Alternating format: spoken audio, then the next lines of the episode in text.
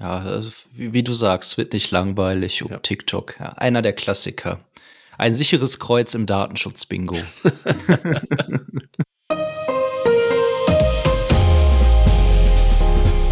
Herzlich willkommen zum Datenschutz Talk, Ihrem Podcast für die Themen Datenschutz und Informationssicherheit.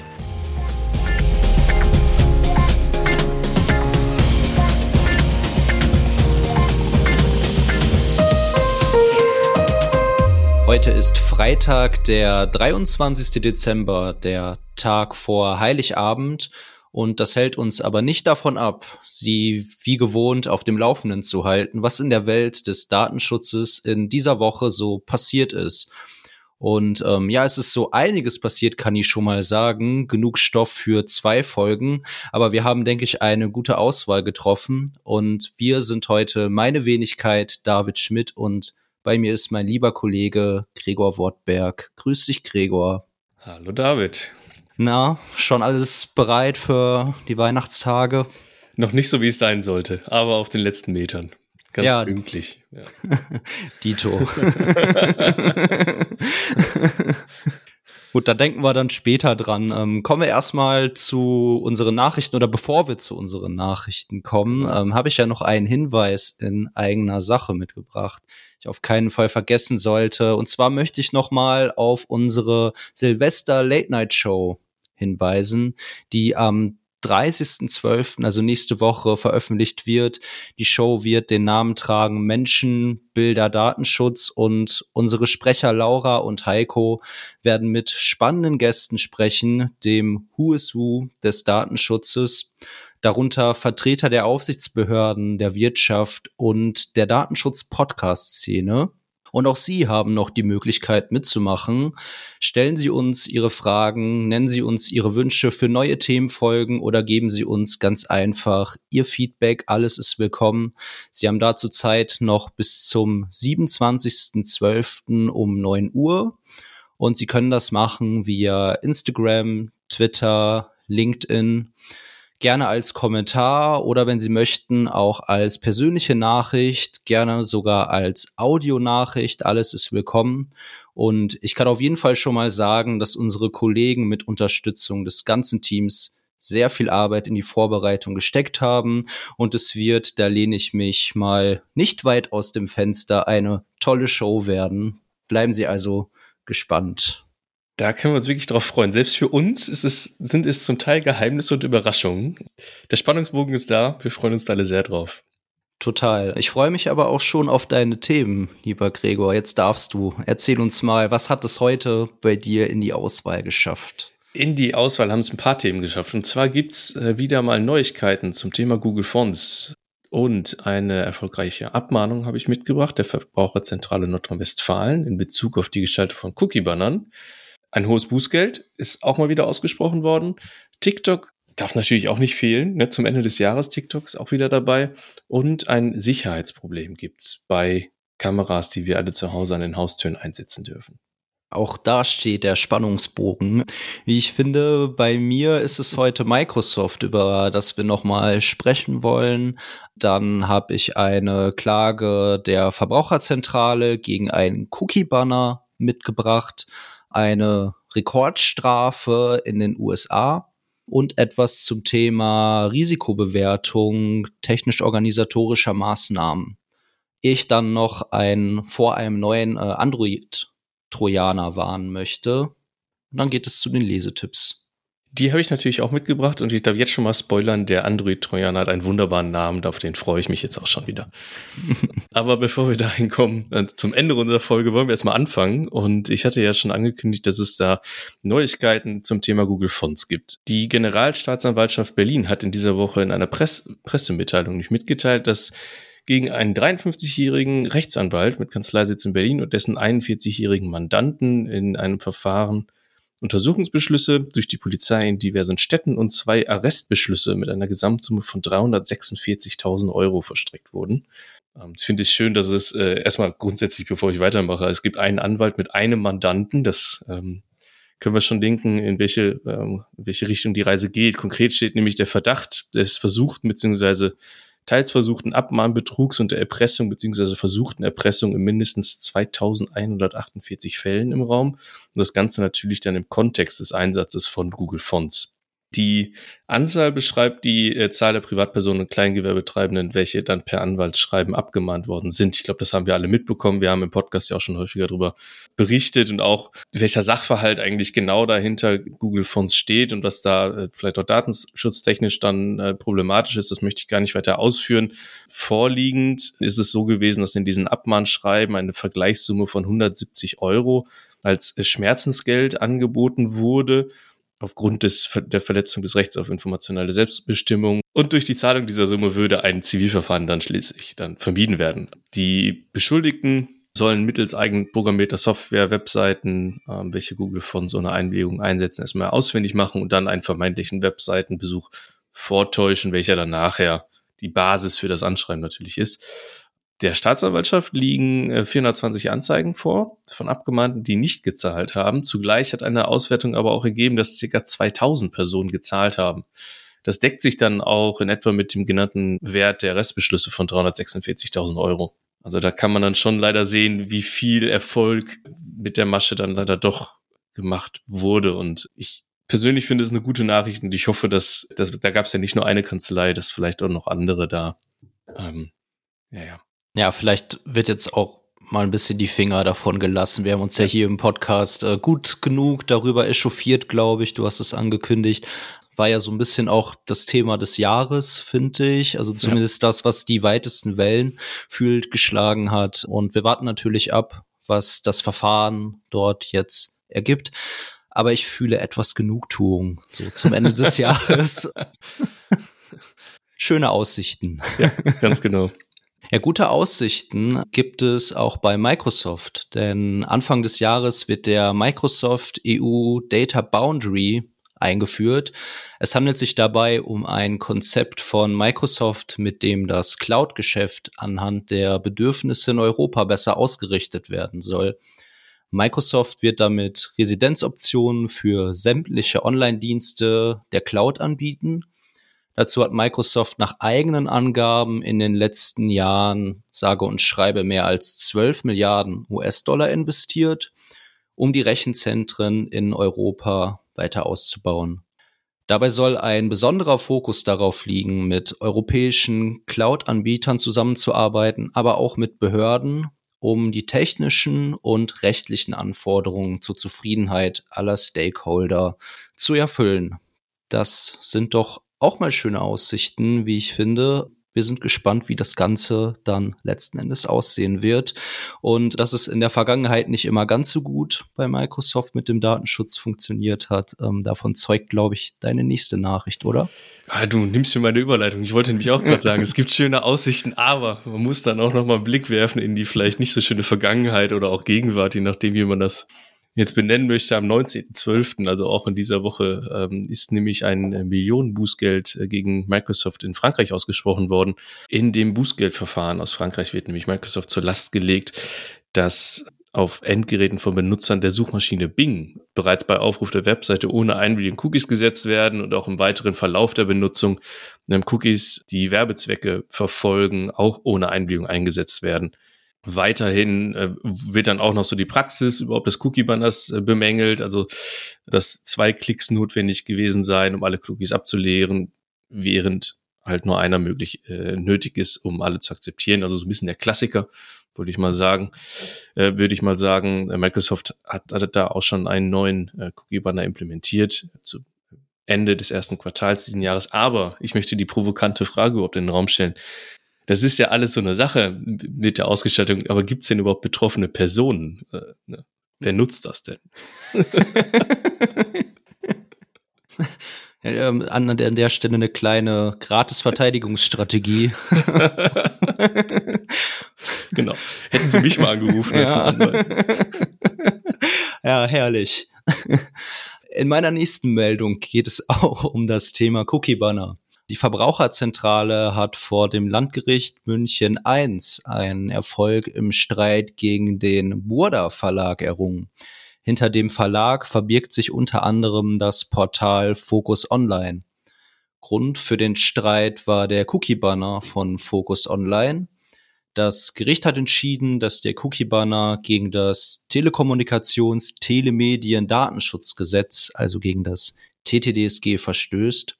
Und Grund für diese Entscheidung ist, dass eine domainübergreifende Aufzeichnung des Nutzerverhaltens zu Analyse- und Marketingzwecken für die teilweise nicht die erforderliche Einwilligung eingeholt wurde, erfolgt ist beziehungsweise wurde teilweise auch die Einwilligung eingeholt, aber hier kann man nicht von freiwilliger und informierter Weise sprechen, so das Gericht.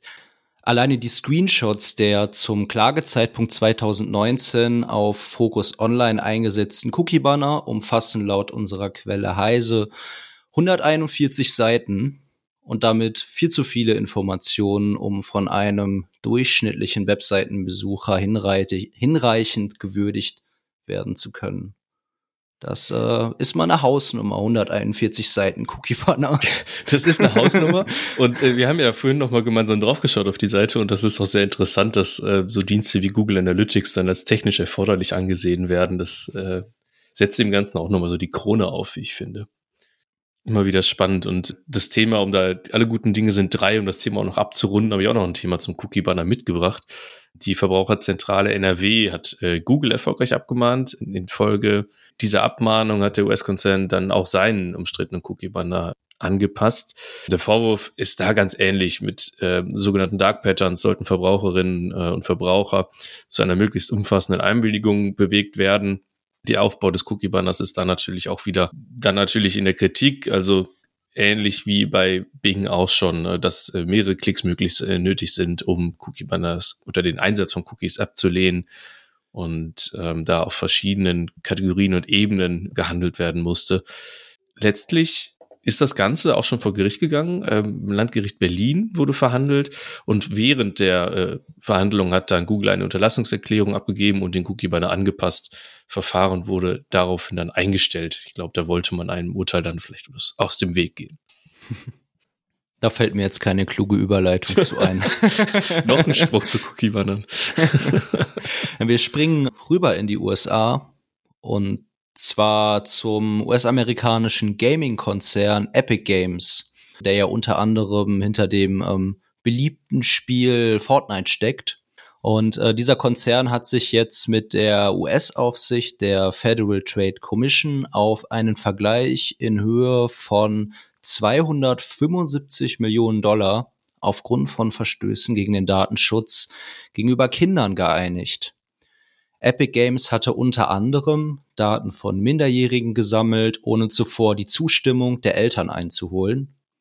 Darüber hinaus war die Möglichkeit für Löschanfragen durch Eltern deutlich erschwert und das Unternehmen war auch gar nicht in der Lage gewesen, entsprechende Anfragen ausreichend nachkommen zu können dann macht man es halt einfach schwieriger. Guter ja, Plan. ja, neben der Zahlung muss Epic Games jetzt auch strengere Datenschutz-Standardeinstellungen für Kinder und Jugendliche implementieren, um sicherzustellen, dass die Sprach- und Textkommunikation standardmäßig deaktiviert ist. Ja, ist schon Brett, 275 Millionen, aber ich meine, letzten Endes gut, wenn es dadurch dann eine Verbesserung bewirkt. Ich habe das Gefühl, wir haben ein paar Klassiker zum Jahresende ähm, auch drin. Es ist eigentlich nicht unser Jahresrückblick, der, der kommt nächste Woche. Aber TikTok äh, ist nämlich meine nächste Nachricht. Die darf, das darf auch wieder nicht fehlen, auch im Dezember oh. nicht.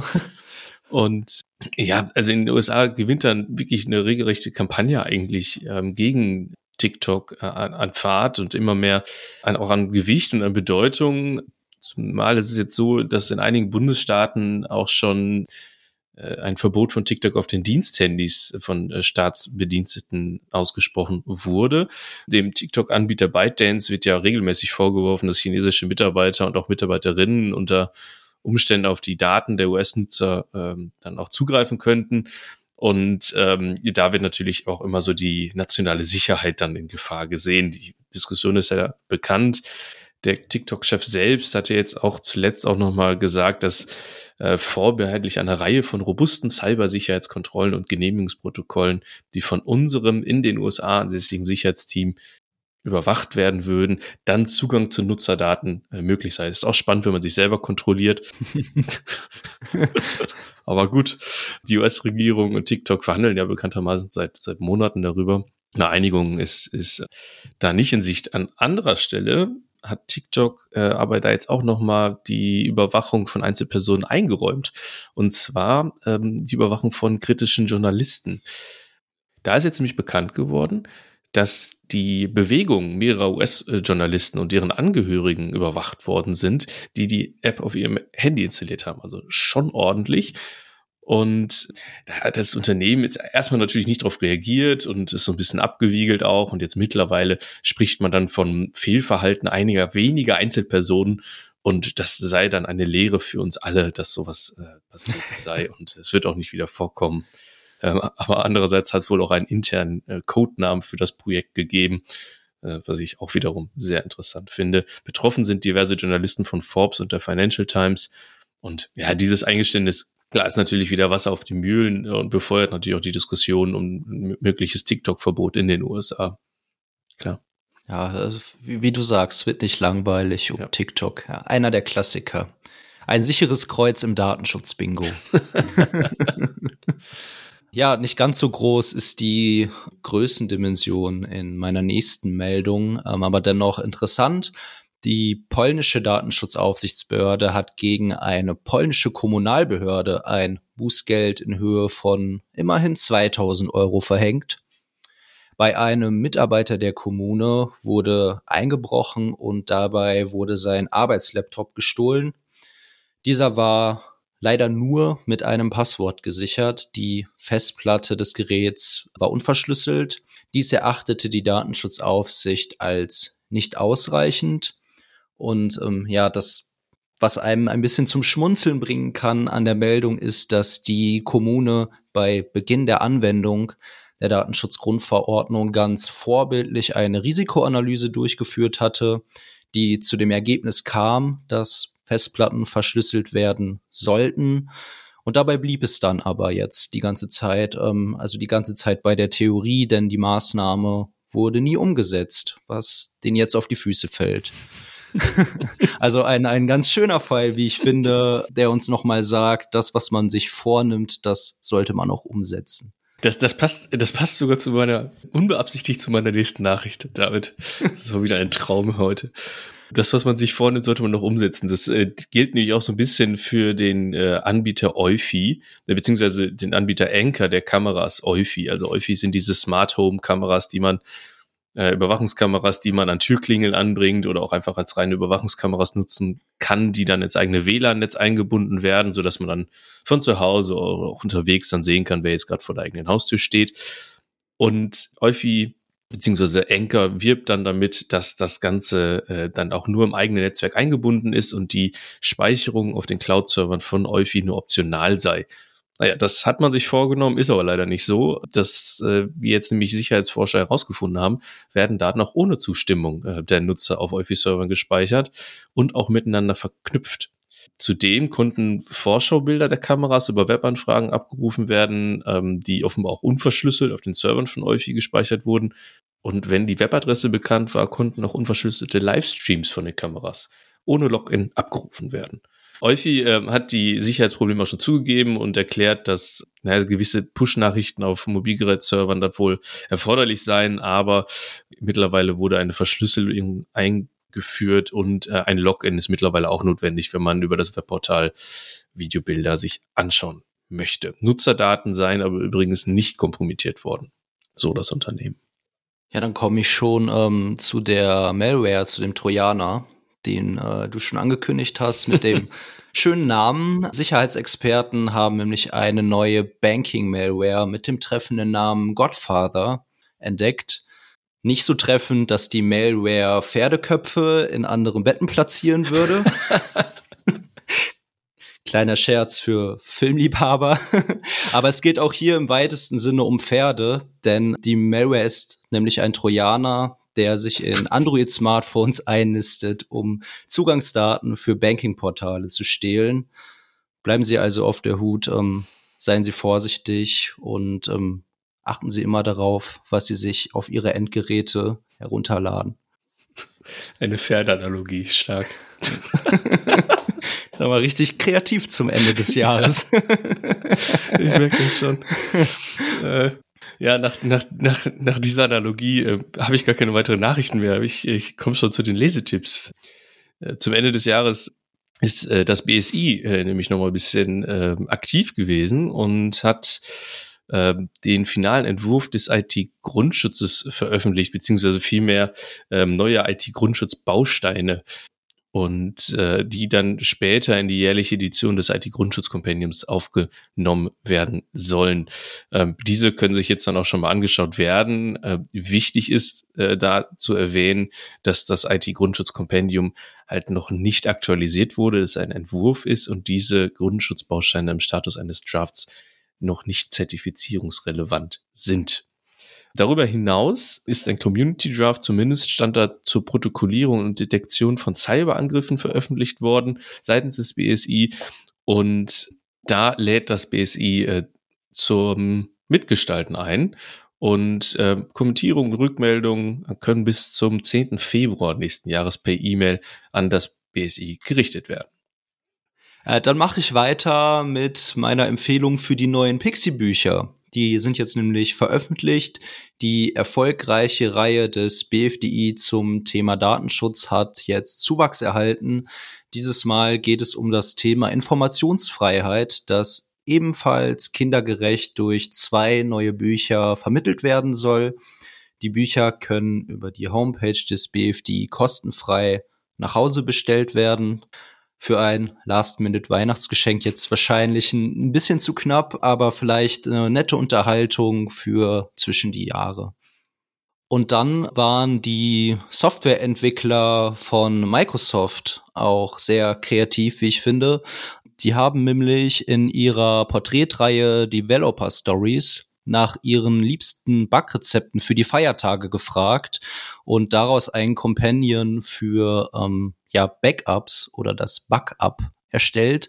Ähm, darin wird unter anderem berichtet über sogenannte Schoko-Hüftcodes, über fluffige Data-Splitting Pancakes, knusprige Peanut Beta-Kekse oder die allseits beliebten Servertörtchen ja, wer also sich nochmal mit dem Thema Backups oder Backups beschäftigen möchte, dem sei das an dieser Stelle empfohlen. Vielleicht keine schlechte Idee bei den ganzen Malware- und Ransom-Angriffen, die sich in diesem Jahr so ereignet haben.